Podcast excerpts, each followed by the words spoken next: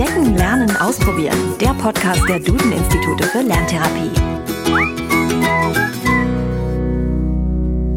Hallo und herzlich willkommen zu einer neuen Folge von Entdecken, Lernen, Ausprobieren, dem Podcast der Duden-Institute für Lerntherapie.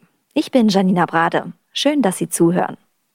Für den heutigen Podcast habe ich mich mit Felix verabredet. Er ist ein echter Mutmacher, denn er hat seine Lernschwäche überwunden. Als Kind wurde bei ihm eine Rechenschwäche festgestellt. Heute, mit 24, ist er erfolgreicher Einzelhandelskaufmann.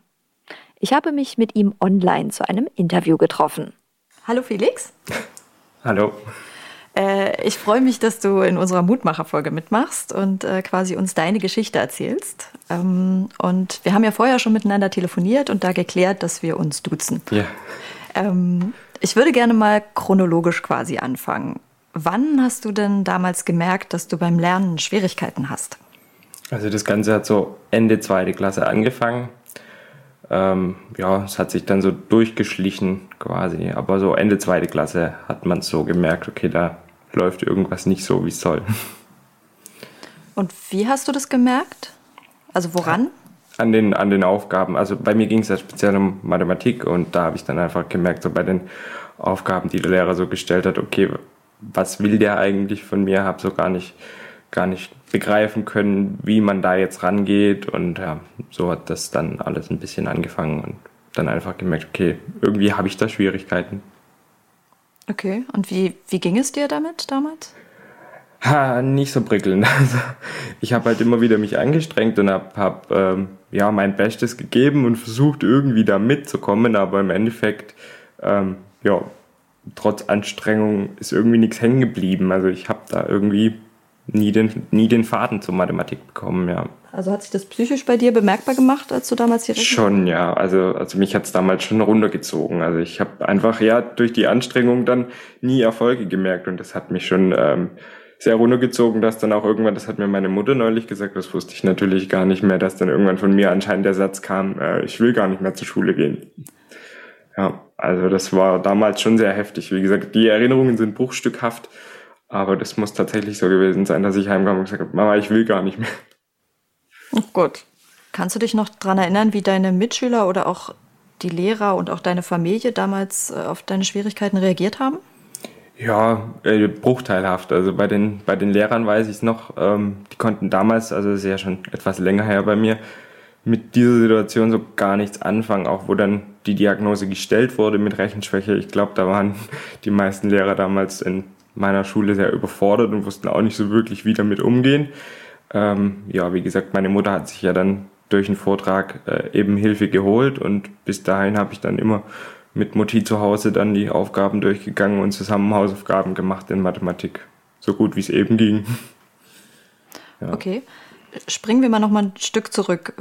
Wann war denn die Diagnose bei dir und was meintest du gerade mit, deine Mutter hat ein Fort, durch einen Vortrag davon erfahren? Mhm, ja, also die Diagnose Rechenschwäche haben wir 2005 bekommen.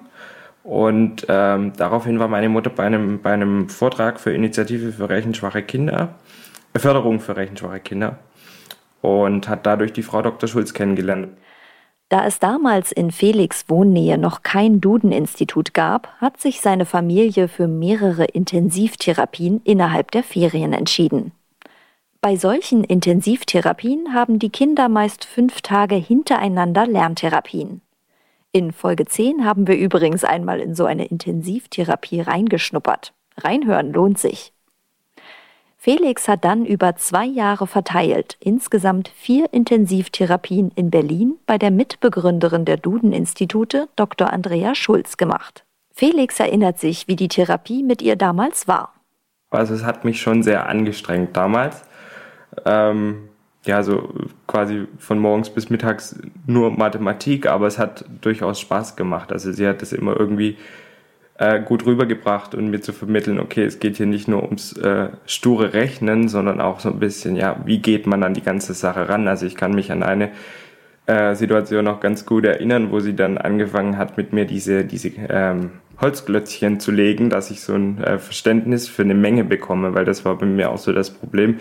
Ähm, ja, ich hatte kein, keine Vorstellung von Menge in Mathematik, was das eigentlich heißt. Ich wusste immer nur 1000 muss ganz schön viel sein und alles, was drunter ist, ist weniger. Und sie hat dann damals angefangen, mit den Klötzchen eben bildlich darzustellen, äh, was eigentlich Menge bedeutet. Und dadurch habe ich dann ein Bild bekommen. Wir haben eine Audiobotschaft von ihr für dich, Aha. die wir dir gerne einmal vorspielen wollen würden. Lieber Felix, ich freue mich, immer wieder von dir zu hören oder zu lesen und grüße dich auf diesem Wege ganz herzlich. Unsere Zusammenarbeit liegt jetzt schon viele Jahre zurück. Damals warst du ein kleiner Junge und hast mit viel Freude und großer Sorgfalt gearbeitet. Du hast dich immer wieder den Problemen gestellt und nie aufgegeben. Und das hat mich sehr beeindruckt und erfreut. Die schönen Fotos, die damals entstanden sind von deinen Arbeitsergebnissen, die konnte ich viele Jahre in der Lehrerfortbildung und Lehrerweiterbildung einsetzen. Alle deine Mühe hat sich gelohnt und ich wünsche dir weiterhin alles, alles Gute. Das ist äh, die Botschaft von Frau Dr. Schulz an dich. Schön. Ähm, wie geht es dir denn nach so vielen Jahren von ihr zu hören? Ja, das ist doch sehr rührend. Also bewegt mich jetzt schon. ja, hätte ich jetzt nicht damit gerechnet. Ähm, ja, im Endeffekt bin ich ja einfach nur wahnsinnig dankbar, dass sie mir damals geholfen hat und ähm, ja, mit ihrer Hilfe oder besser gesagt ohne ihre Hilfe wäre ich jetzt nicht da, wo ich heute stehen würde. Und von dem her bin ich einfach nur unendlich glücklich und dankbar, dass sie mir das beigebracht hat. Ja, doch. Vielen Dank an dieser Stelle. Von Frau Dr. Schulz kam ja dann auch dieser berühmte Satz, der mich bis heute tief bewegt, wo sie mir dann gesagt hat, dass ich keine Rechenschwäche mehr habe. Ähm, da saß ich dann damals als kleiner Junge schon da und dachte so, oh, das ist jetzt was ganz was Tolles. Und ich habe mich dann auch toll gefühlt, weil wenn sie mir dann, wo, wo sie mir dann gesagt hat, dass ich es nicht mehr habe, dann dachte ich so, ja, die Last ist weg. Felix wurde dann langsam in der Schule besser und hat die mittlere Reife geschafft. Wie Dr. Andrea Schulz schon in ihrer Botschaft gesagt hat, hat sich Felix immer sehr angestrengt. Und das hat sich gelohnt, denn heute ist er Einzelhandelskaufmann und stellvertretender Filialleiter. Ich wollte von ihm wissen, wie es ihm heute geht. Ja, heute geht es mir sehr gut, muss ich sagen. Ja, doch tatsächlich. Ähm, bin glücklich. Habe ja zuerst natürlich meine mittlere Reife gemacht, die ich wahrscheinlich ohne Hilfe auch in dem Bereich gar nicht bekommen hätte, weil ähm, vermutlich hätte ich dann einfach nur einen Hauptschulabschluss gemacht, schätze ich jetzt mal. Und somit hätte ich den Beruf wahrscheinlich auch schlechter erlernen können und habe hab die mittlere Reife gemacht und habe dann äh, ja, mich auch zum Einzelhandelskaufmann entschieden. Ähm, es war nicht ganz einfach, aber ja, ich habe es hingekriegt. Ist auch, ich nehme an, viel mit Rechnen in der Ausbildung dann, oder? Ja, doch, tatsächlich.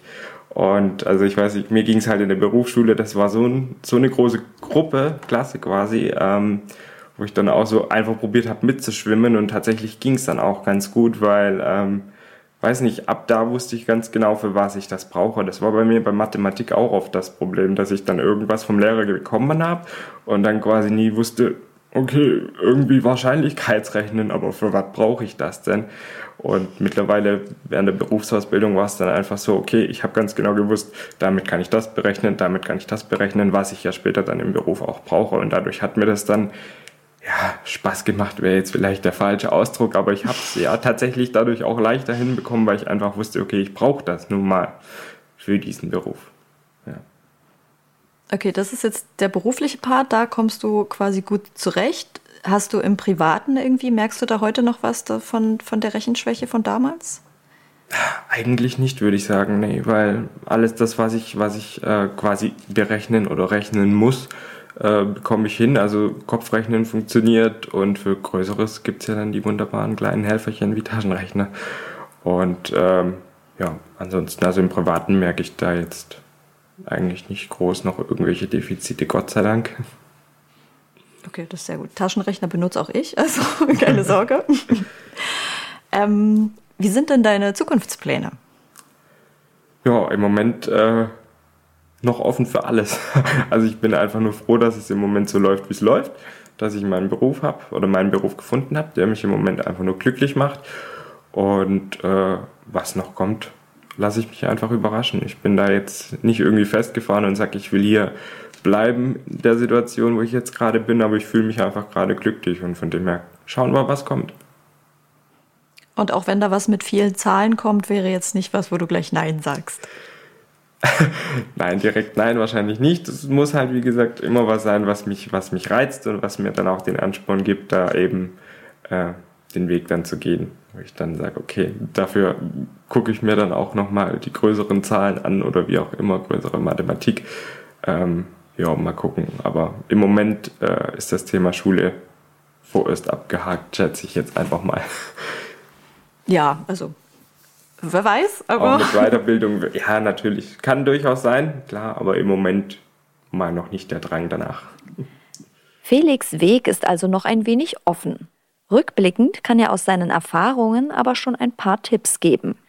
Kindern, die Schwierigkeiten in der Schule haben, aber nicht wissen, dass sie eine Rechenschwäche haben, rät er, auf jeden Fall auf die Eltern zugehen und natürlich auch auf die Lehrer, wenn sie den Mut haben. Es erfordert Mut, das weiß ich, weil ich bin damals ja auch zu Lehrern hingegangen und habe gesagt, ich verstehe das nicht. Das ist natürlich immer ein bisschen schwierig, je nachdem, wie dann auch die Klasse aufgebaut ist, aber einfach, dass die Schüler dann den Mut fassen, Lehrer, Eltern anzusprechen, damit man dann auch äh, professionelle Hilfe aufsuchen kann, ähm, wo dann gegebenenfalls auch eine Diagnose gestellt wird. Gibt es denn aus heutiger Sicht etwas, was du anders machen würdest? Eigentlich gut, klar hätten wir damals äh, früher ähm, diese Diagnose bekommen, hätte man natürlich noch viel früher anfangen können, ähm, daran gezielt zu arbeiten und ähm, zu therapieren. Ähm, das hat uns halt anfangs echt gefehlt und deswegen habe ich mich da schon in die Schule gequält. Also einfach so früh wie möglich anfangen wäre wahrscheinlich besser gewesen, aber wir wussten es damals einfach nicht. Hast du vielleicht noch einen Tipp für Eltern? Ja, dass sie frühzeitig ähm, drauf eingehen, wenn, wenn sie merken, okay, ihr Kind hat Schwierigkeiten, ähm, dass sie einfach auch für das Kind da sind, so wie meine Eltern damals. Ähm, meine Mutter, wie gesagt, hat sich jeden Tag dann mit mir hingesetzt und hat Hausaufgaben gemacht. Also das ist auch nicht selbstverständlich. Einfach so ein bisschen dann aufs Kind eingehen, ähm, für das Kind da sein und dann eben gegebenenfalls bitte relativ schnelle Hilfe aufsuchen, wenn sie merken, okay, da geht nichts, weil ähm, Üben ohne Verständnis, wenn man das Verständnis nicht hat für die Zahlen, bringt das Üben überhaupt nichts. Das ist so das, was ich jetzt so im Laufe der Jahre daraus gelernt habe, würde ich mal sagen, ja dass sie einfach dann Hilfe aufsuchen und ihrem Kind das Bestmöglichste ermöglichen. Felix ist ein mutmachendes Beispiel. Er hat die Schule beendet und eine Ausbildung abgeschlossen. Als Einzelhandelskaufmann hat er heute jeden Tag mit Zahlen zu tun und seine frühere Rechenschwäche beeinträchtigt ihn dabei gar nicht mehr. Wenn Sie nun auf weitere Mutmacher Lust bekommen haben, dann gibt es gute Nachrichten, denn wir haben schon mit ein paar Mutmachern für unseren Podcast gesprochen. In Folge 6 haben wir nämlich mit der Architekturstudentin Katharina über ihre frühere Rechenschwäche gesprochen. Und in Folge 17 hat uns Livia erzählt, wie sie ihre Lese-Rechtschreibschwäche erlebt hat und wie sie heute damit umgeht.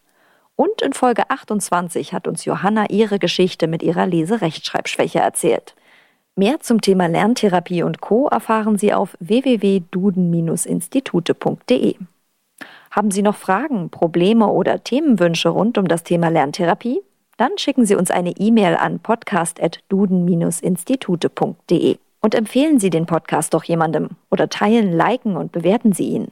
Wir sind in zwei Wochen wieder da mit einer neuen Folge Entdecken, Lernen, Ausprobieren. Bis dahin, machen Sie es gut.